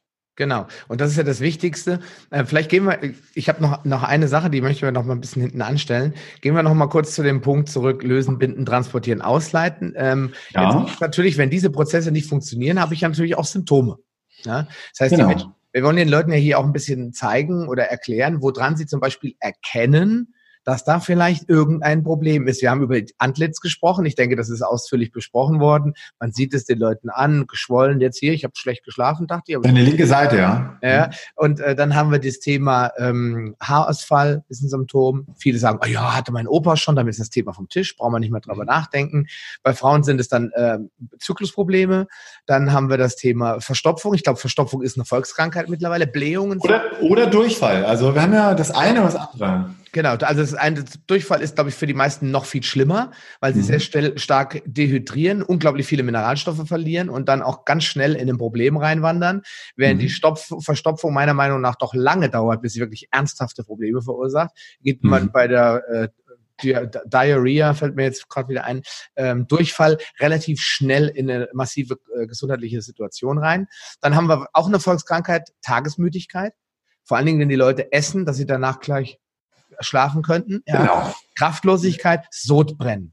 Und das ist jetzt ein Thema, wo ich nochmal ganz kurz drauf eingehe, weil Sodbrennen ist ja ein, ein Symptom, dass mein Vater das jahrelang mit Tabletten bekämpft. Ja, das, da genau. kann man ja nichts machen. Den Leuten ist aber eigentlich gar nicht bewusst, dass es nichts mit zu viel Säure zu tun hat, sondern genau im Gegenteil. Im Magen ist man auf einmal zu basisch. Warum?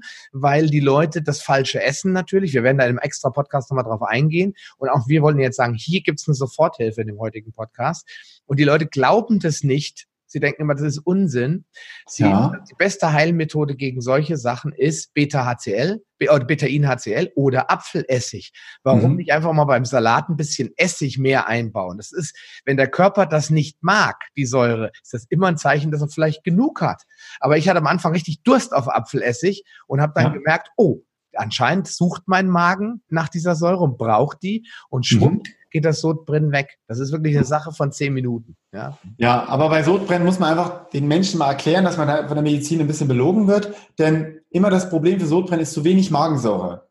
Hm. Wenn zu wenig Magensäure da ist, dann wird die nachher auch nicht richtig denaturiert. Und deswegen werden auch wieder Nährstoffe nicht richtig aufgenommen. Und deswegen muss man da wirklich die Drüsen regenerieren und den Körper dazu führen, dass er wieder mehr Magensäure produziert. Und dadurch, dass zu wenig Magensäure drin ist, kann sich die obere Magenklappe nicht schließen. Die schließt sich immer, die geht immer zu, wenn die Magensäure ansteigt. Und deswegen ist immer zu wenig Magensäure Sodbrennen, weil die Säuren, die dann hochdampfen, auch die Speisenröhre oder den Reflux herbeiführen, dass wir dann behandeln, indem wir dann ein Gelee trinken, der sich dann über die über die Magenschleimhäute legt und versucht, diese Entzündungen erstmal blind zu machen, aber im Inneren brodelt es weiter, die Zersetzung des Magens entsteht, Colitis ulcerosa wird irgendwann die Folge sein. Ähm, und der, der Organzerfall der Därme ist dann auch fortschreitend, weil ja durch zu wenig Magensäure auch Bakterien eben durch die Magensäure nicht mehr neutralisiert und getötet werden, sondern sie kommen direkt in unser Biotop Mensch und zerstören dort die Mikroorganismen, die für uns eigentlich die Nahrung verdauen sollen. Und dann ist das wie eine Kettenreaktion. Und dann sind wir beim SIBO ne, bei der Dünndarmfehlbesiedlung. Ja.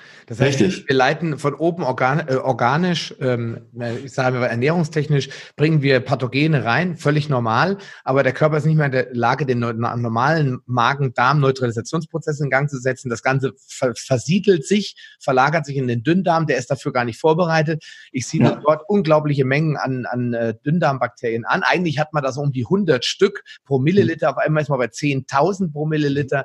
Die Leute ja. kriegen Durchfälle, wirklich aggressivste Durchfälle und werden schwer krank. Mhm. Mit der Folge, dass sie dann äh, ganz, ganz viele zusätzliche Erkrankungen wie, äh, wie Rosacea kriegen, diese aufgedunsenen äh, Gesichtsflecken, die dann durch entstehen, dass der Dünndarm völlig falsch besiedelt ist. Und die Menschen glauben immer, das kann man mit Cremes behandeln. Ja. aber in erster Linie verschleimen wir erstmal und fangen an zu stinken. Und das nehmen wir wahr, weil wir dann mehr Deos brauchen, wir brauchen mehr Schminke, mehr Parfüme. Wir versuchen dann natürlich zu reagieren, die unschönen Sachen mit der Kleidung zu verstecken. Und das ist natürlich für alle anderen, die Menschen sehen es ja doch, Sie sehen dann, wenn eine Person im Inneren leidet, weil man das über die Augen sieht, das Augeneiweiß wird dann gelber ne? und äh, der Rotz, der Schleim und das fällt natürlich auf und da sollte man spätestens dann anfangen, etwas zu tun. Also die Kasse Fistula gibt's ja bei uns im Shop, da kann sich jeder die Anleitung damit runterladen und kann das mal ausprobieren, da wird er schon sehen, was in so kleinen Potenzen für Selbstheilungskräfte drin sind und wie die uns unterstützen können, unser Leben in anstrengenden Situationen besser zu führen. Genau, richtig. Entschuldigung, ich muss jetzt mal husten. Also, ja. wir haben jetzt gesprochen über die Nieren. Wie können wir den Nieren helfen? Wir haben gesprochen über den Darm, über den Darm. Wir werden in dem ganzen Thema äh, Ernährung nochmal ganz eindeutig äh, da auch Handlungstipps geben, was kann man tun, um ernährungstechnisch auch äh, beizugehen. Ähm, wir haben gesprochen über ähm, die, den Magen. Der Magen, da fängt das Ganze an. Ja? Worüber müssten wir noch rechnen? Wir haben ein ganz riesengroßes Entgiftungsorgan und das ist das, was wir am meisten vernachlässigen, weil man draußen guckt. Die meisten Leute verschandeln und zerstören ihr wichtigstes äh, Immunorgan neben dem Darm, nämlich die Haut, ja, und mhm. sorgen dafür, dass wir, dass die gar nichts mehr tun kann irgendwann. Dann mhm. werden von der, ich finde das Wort mittlerweile blöd, aber es werden Lügen verbreitet von der Kosmetikindustrie, dass wir einen Säureschutzmantel hätten und dass mhm. man die Haut mit einem pH-Wert, den die tatsächlich als neutral beschreiben, wobei jedes Schulkind weiß, dass ein pH-neutraler Wert irgendwo bei sieben liegt und nicht bei 5,5, äh, genau. sollen wir uns die Haut mit Duschgels einreiben ja, und vielleicht kannst du ja dazu noch mal was sagen, weil, also, weil mir glaubt man es ja vielleicht gar nicht. Was ist das große Problem mit der, mit der Haut? Warum äh, kommen so viele Giftstoffe in die Haut rein? Und warum müssen wir vielleicht auch an dieser Stelle eine Soforthilfe, sage ich jetzt einfach mal.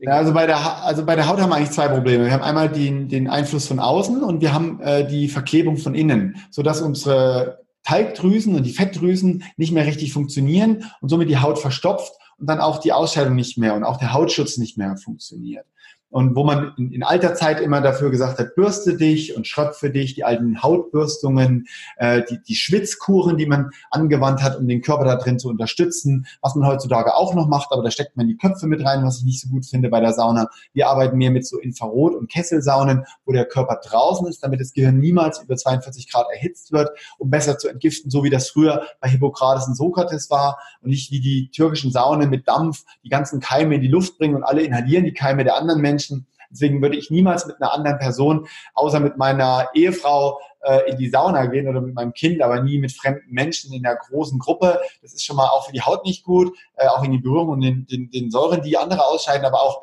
wegen der Inhalation der Sachen. Aber die Haut ist unser größtes Atmungsorgan. Und das wissen viele gar nicht. Die denken, die Lunge nimmt den Sauerstoff auf. Und dann sage ich, ah, das stimmt aber nicht. Die Haut atmet Kohlensäure ab und nimmt Sauerstoff auf. Da sehen wir, wenn wir mal Sport machen, dann fangen wir an zu schwitzen. Warum? Weil die Hautatmung beginnt. Der Hund hat es nicht, der hechelt dann, weil er ja dann über die Zunge die Sauerstoffmoleküle aufnimmt. Das heißt, die Lunge reicht nicht, um unseren Sauerstoff aufzunehmen.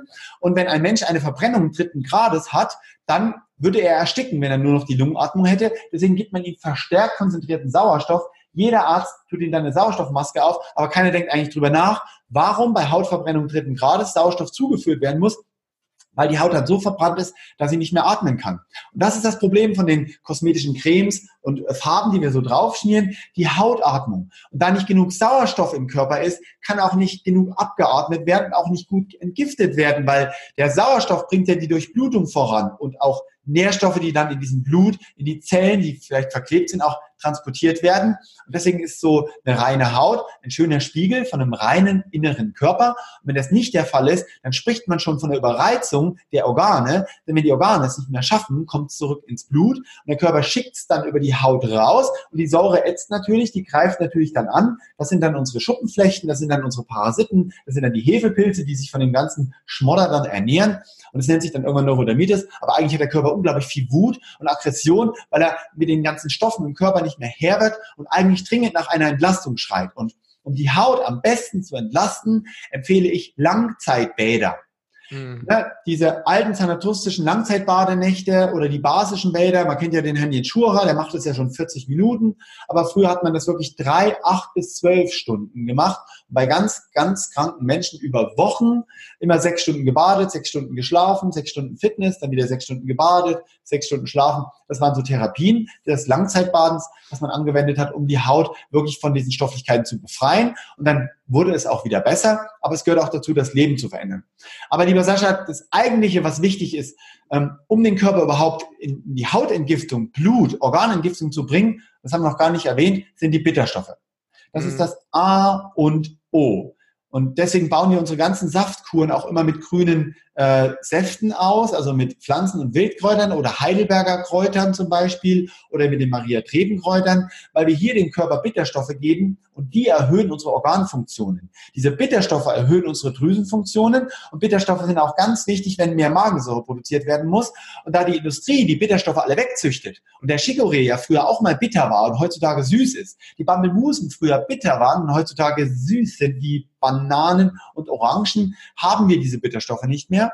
Wir haben auch den Schwefel nicht mehr und demzufolge auch keine Wundheilung mehr. Und wenn man das in sein Leben mit einbaut, dass man wieder bittere Gemüse, Wildkräuter mit einbaut, ähm, eben auch Heidelberger Kräuter als Tee immer regelmäßig trinkt oder Lebertees, die auch Bitterstoffe enthalten, dann merkt man natürlich, dass die Hautreinheit besser wird und dass die Organentgiftung besser funktioniert. Mhm. Gut, äh, ich gebe dir vollkommen recht, das, was früher bitter war, selbstverständlich, ähm, ist heute nicht mehr wirklich so bitter. Ähm, ich bin ein großer Freund von Kohlgemüse, also Kreuzblüter insgesamt haben noch einige Bitterstoffe. Wir könnten, mhm. vor allen Dingen haben sie wenig, ähm, also sehr viele Phytostoffe, die wir wirklich brauchen. Und sie haben wenig Belastung, wenn man sie in Bio Form kauft. Aber klar, wer jetzt wirklich belastet ist, der muss wahrscheinlich zu einem Tee greifen. Der sollte vielleicht zu irgendwas greifen, was ein bisschen konzentrierter wirkt als jetzt. Naja, Tee kann ja erstmal jeder nehmen. Ne? Aber äh, Tees bestehen aus Wildkräutern, muss man ja ganz klar sagen. Und die Wildkräuter kosten kein Geld. Aber da muss man sich mal für sechs Euro einen Wildkräuterführer kaufen. Und ich esse jeden Tag im Sommer, in der Saison, wo wir sie haben, jeden Tag zwei Hände voll Wildkräuter. Ich mache die auch manchmal in Smoothie mit Apfel und Banane, dann schmeckt das wunderbar. Und äh, diese Wildkräuter enthalten ja alles, was ich brauche. Ich muss dadurch keine Supplemente einnehmen und sie wachsen vor allem wild. Sie werden nicht gedüngt, nicht gespritzt, man muss sie nicht hochziehen.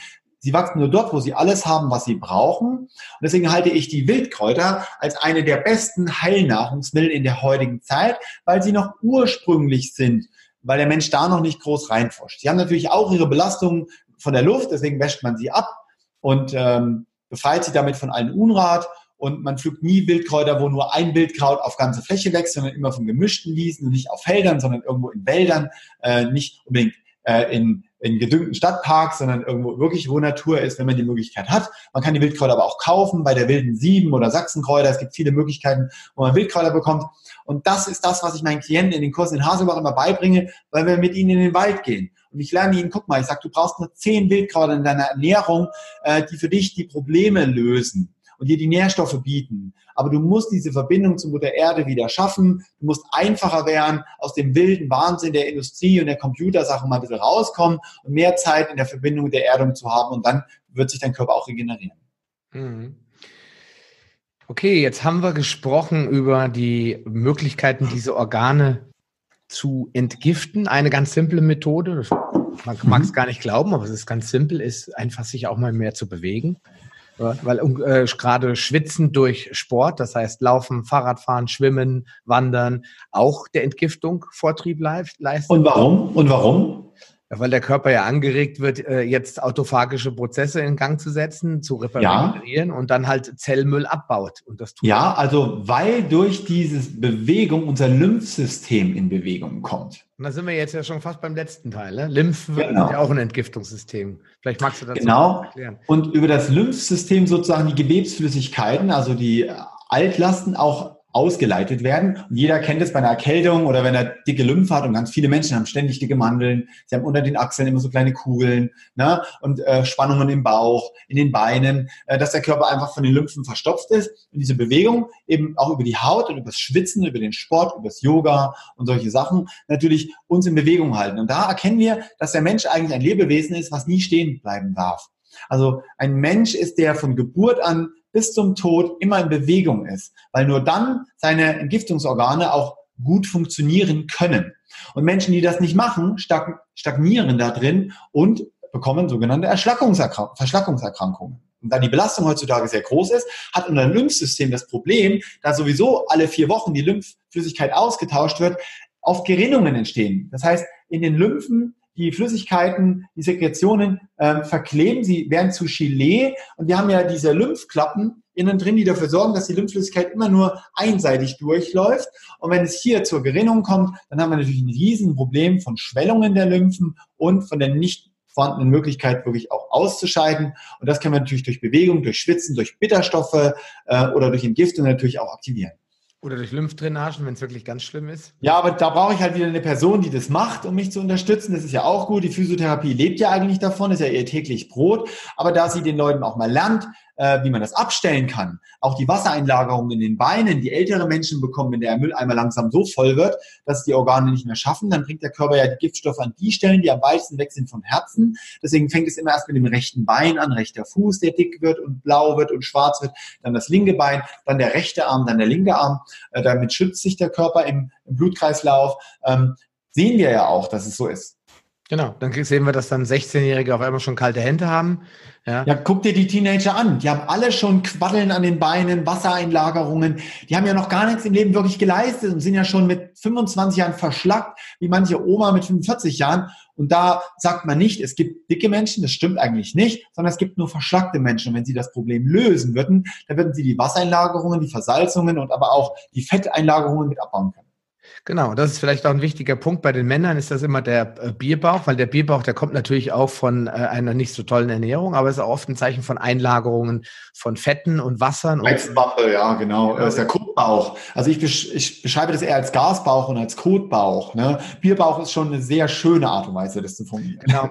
aber das zeigt, zeigt, äh, deutet meistens darauf hin, dass die Leber schon sehr krank ist, ja, dass ja. sehr viel Gift irgendwo abgepackt hat. Und denn äh, manche Leute in Amerika habe ich jetzt gesehen, gibt es ganz viele Leute, die diese Azitis haben. Das heißt, dass die Leber so vergiftet und kaputt ist, dass sie Wasser quasi nicht mehr verarbeitet, sondern nur noch wegdrückt. Und die genau. werden dann erstmal zwangsentwässert. Man, man zieht quasi den Stöpsel ab und stellt, die Leute verlieren auf einmal fünf Kilo innerhalb von fünf Minuten nur an purem Wasser. Aber das Lebergewebe ist so zerstört dann, dass dies für die allerhöchste Eisenbahn ist, dass diese Leber sofort massiv regenerieren wird. Die kann das ja, aber das dauert Jahre. Ja, aber die Ursache dafür ist in ihrem Leben und in der Ernährung und das liegt halt einfach an zu viel Zucker, zu viel Kohlenhydrate, zu viel Fette, also eine nicht naturidentische Ernährung und dadurch wird die Leber fett und, und durch die Verfettung der Leber stellen sich die Stoffwechselfunktionen ein, die dann irgendwann am Ende dann äh, in der Leberzirrhose, Hepatitis oder sowas enden.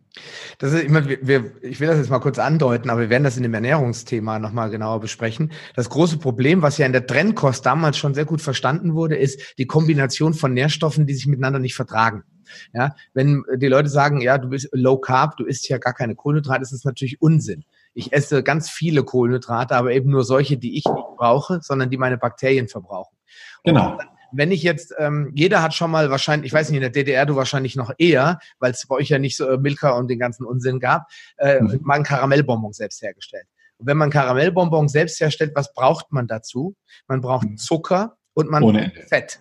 Ja, und die beiden, was machen die? Die bilden dieses klebrige, matschige Bonbon.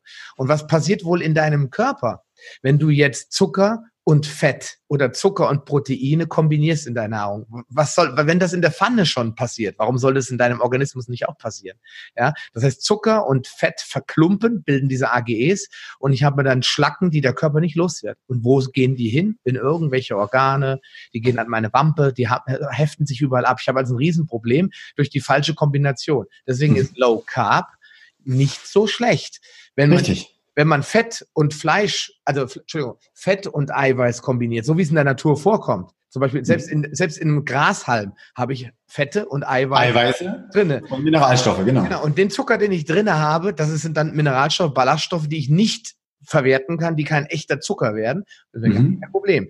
Habe ich jetzt Fleisch und mache eine Panade drum, habe ich ein Problem, weil dann habe ich wieder den Zucker mit dem Fett und dem Eiweiß und habe ich wieder eine Klumpe. Ja, ich halte genau. genau.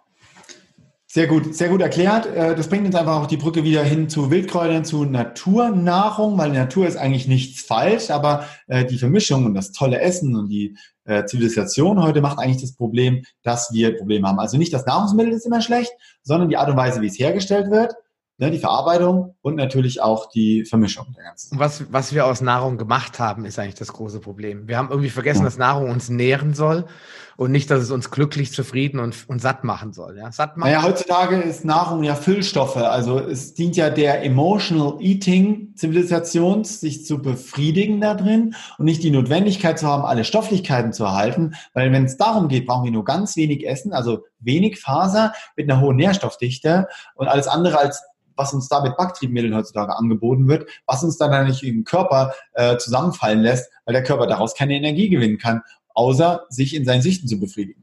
Genau. Und ähm, um das nochmal so zum, zum Abschluss zu bringen, ist, ich, war, hab, ich wiederhole mich, ich war ja auf der Messe gewesen, hatten wir auch kurz gesprochen. Ja. Und äh, dann war ich abends essen und ich ernähre mich ja sehr ketogen. Das heißt, ich esse viel, viel Salat und Kräuter und alles ja. mögliche, ja. aber wenig echte verwertbare Kohlenhydrate und war tot, wirklich tothungrig. Also ich war wirklich kurz davor, irgendjemanden anzufallen. Ja. dann bin ich ins Restaurant reingegangen zu einem Griechen, weil ich dachte, Griechen, da kriegt man eigentlich immer gute Salate. Da kriegt man normalerweise auch immer Fleisch, das in einigermaßen gut verarbeitet ist. Dann komme ich da rein, war voll der Laden, heißt eigentlich für mich immer, da gibt's was Gutes zu essen. Sondern sehe ich, da macht er mir so einen kleinen Salat. Also die, die jetzt YouTube sehen, die sehen, das ist also so ein Fäustchen, wenn überhaupt. Und das Erste, was er macht, er haut mir erstmal Kuhmilch oben drauf. Joghurt. Mhm. Ohne mich zu fragen. Und dann kommt er an den Tisch und stellt mir hin, sage ich, ich trinke, esse keine Kuhmilchprodukte.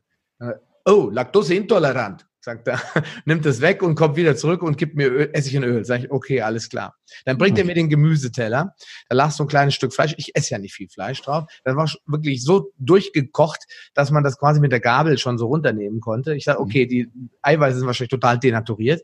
So, mhm. Und dann hat er mir einen Brokkoli, der sah so lecker aus, aber den konnte ich mit der Gabel so, pff, Entschuldigung, ja, das war alles tot. Es war wirklich alles leer. Und am Ende habe ich dann auch dementsprechend Hunger gehabt, weil mein Körper war jetzt den ganzen Tag im Fastenmodus gewesen. Mhm. Ich habe um 14 Uhr eine Avocado und ein paar Nüsse gegessen, damit ich überhaupt den Messetag, weil auf einer Messe, das weiß der, vielleicht gibt's ja auch nur Unsinn. Mhm. Ja, und dann war, komme ich dahin und kriege diese leere Nahrung. Und ähm, Gemüse war ist in dem Moment Kartoffeln. Ich habe dann gesagt, Entschuldigung, Kartoffel ist für mich kein Gemüse. Das ist Stärke und da sind vielleicht ein bisschen äh, Mineralstoffe wie Magnesium drin, das war's. Wo sind die Gemüse? Warum verstehen die Leute einfach nicht mehr, dass Gemüse und lebendige Nahrung nicht totgematschte Kartoffeln und Erbsen aus der Dose sind? Warum ist das immer noch in Deutschland so schlimm? Das kann ich nicht ja. ja. Und wenn man da sagt, ich esse kein Brot. Wie? Kein Brot? Das ist, als wenn ich sagen würde, äh, ich habe heute Morgen ein Kind ermordet. Die Leute sind ja total geschockt, wenn man kein Brot isst. Ja, es ist ja, ja, man hört da dein Thema raus.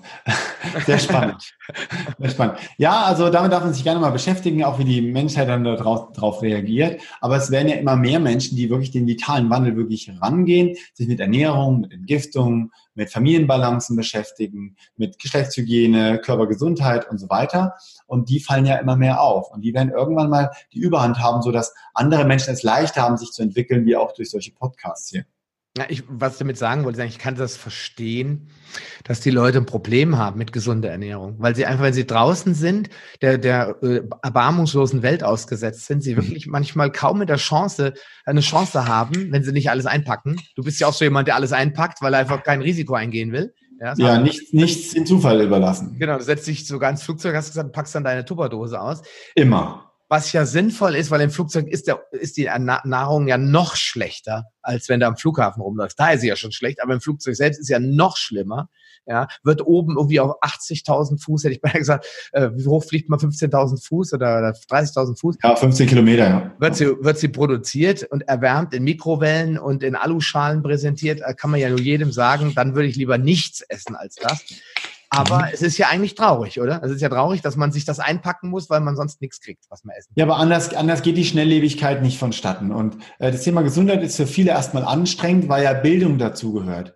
Deswegen sage ich immer erstmal, wenn die Leute sich mal in einem Zentrum, in einer Kur irgendwo in der Sache hingeben, dann haben sie danach ein ganz anderes Energielevel. Wenn die Leute bei uns nach der Leberreinigung auschecken, dann sind die fit, da haben die Energie, da sagen die, boah, ich möchte jetzt so viel verändern, ich bin so motiviert, ich habe so viel gelernt über Säfte, über Smoothies, über Zubereitung, über Rohkost, ich kann es plötzlich auch besser verdauen, dann fangen die an, deswegen sage ich immer, nicht erst die Ernährung umstellen, sondern lieber erstmal dem Körper helfen, sich zu entlasten gehört halt ein bisschen Bildung dazu, die richtige Umsetzung natürlich dann sowieso. Und dann kommt man auch Stück für Stück in diese Feinstofflichkeit. Und in dieser Feinstofflichkeit spürt man die Grobstofflichkeit der Menschen, die man natürlich dann ablehnt und demzufolge auch dann was verändern. Und dann regt man sich gar nicht auf über die anderen, sondern behält den Fokus bei sich bei niemand anders. Man wird nicht zum Prophet im eigenen Land, sondern man behält das für sich und die Leute spüren diese Energie. Die spüren das, dass was nicht stimmt und die fragen von ganz alleine und das merken wir immer wieder.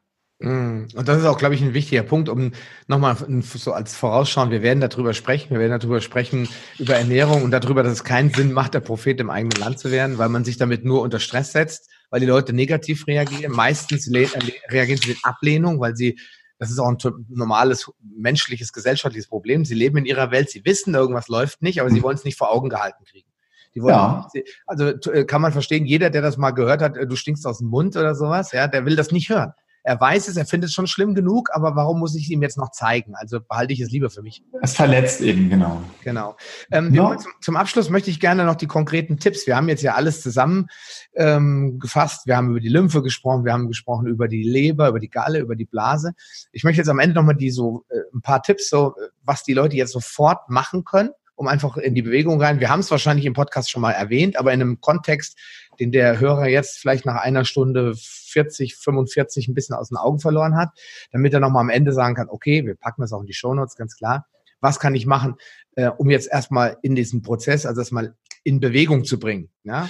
Na, ich würde mir, ich würde mir den Podcast erstens nochmal anhören, weil man dann ja Stück für Stück durch die Sachen durchgehen kann und kann sich seine Notizzettel nehmen und kann sich da Sachen drin abschreiben. Aber wenn die Menschen da draußen anfangen wollen, irgendetwas Gutes zu tun, dann würde ich anfangen, mit äh, Tonerden zu arbeiten. Ich würde anfangen, äh, von meiner Ernährung her wirklich auf drei Mahlzeiten zu beschränken und nach 19 Uhr nichts mehr essen und vor 9 Uhr eben nichts mehr äh, also vor 9 Uhr nicht irgendwie mit Essen anzufangen.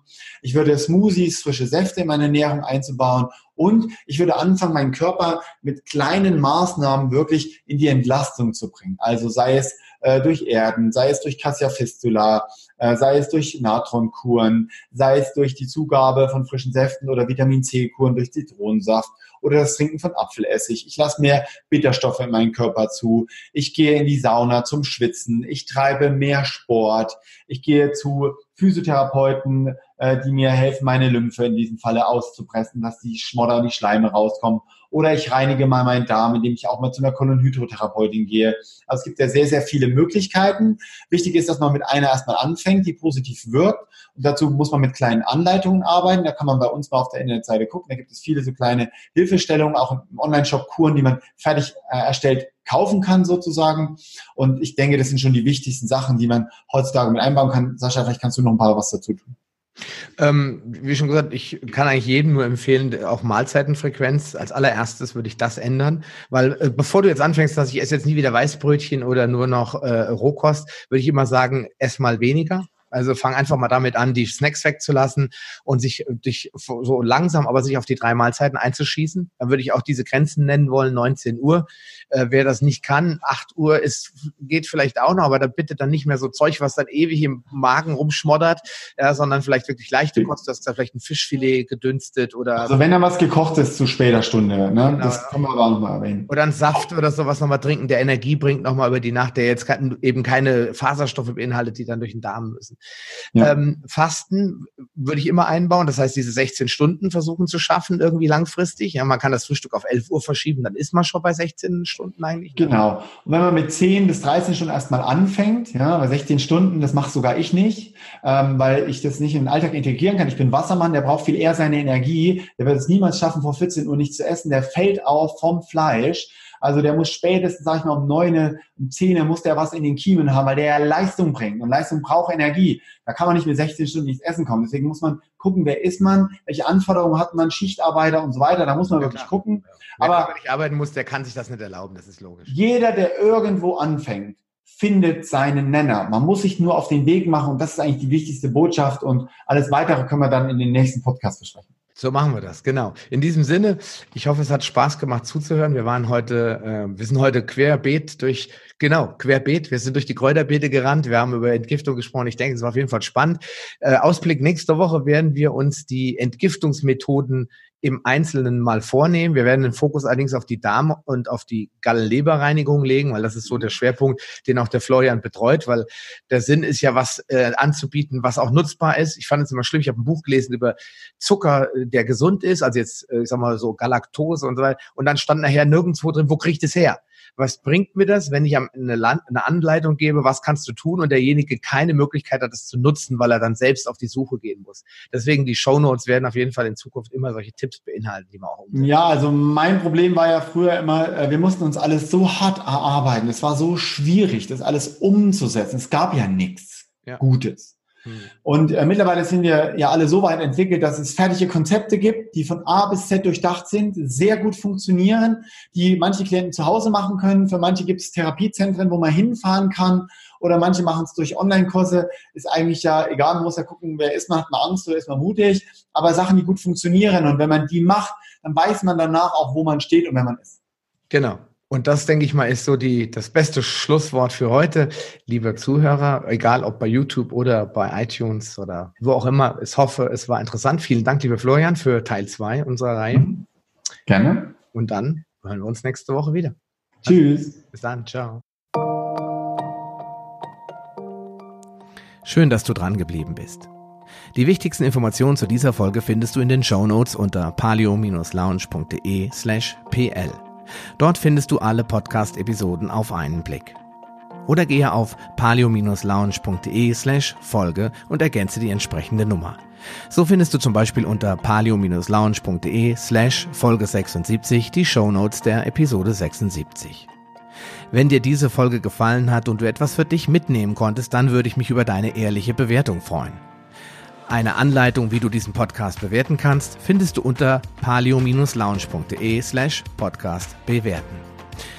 Deine Bewertung hilft mir sehr, diesen Podcast bekannter und vor allem sichtbarer zu machen, damit auch andere Menschen davon profitieren können. Ich freue mich schon jetzt, dich bei einer der nächsten Folgen wieder begrüßen zu dürfen und wünsche dir viel Erfolg bei der Umsetzung deiner persönlichen Ziele. Bleib gesund, dein Sascha Röhler.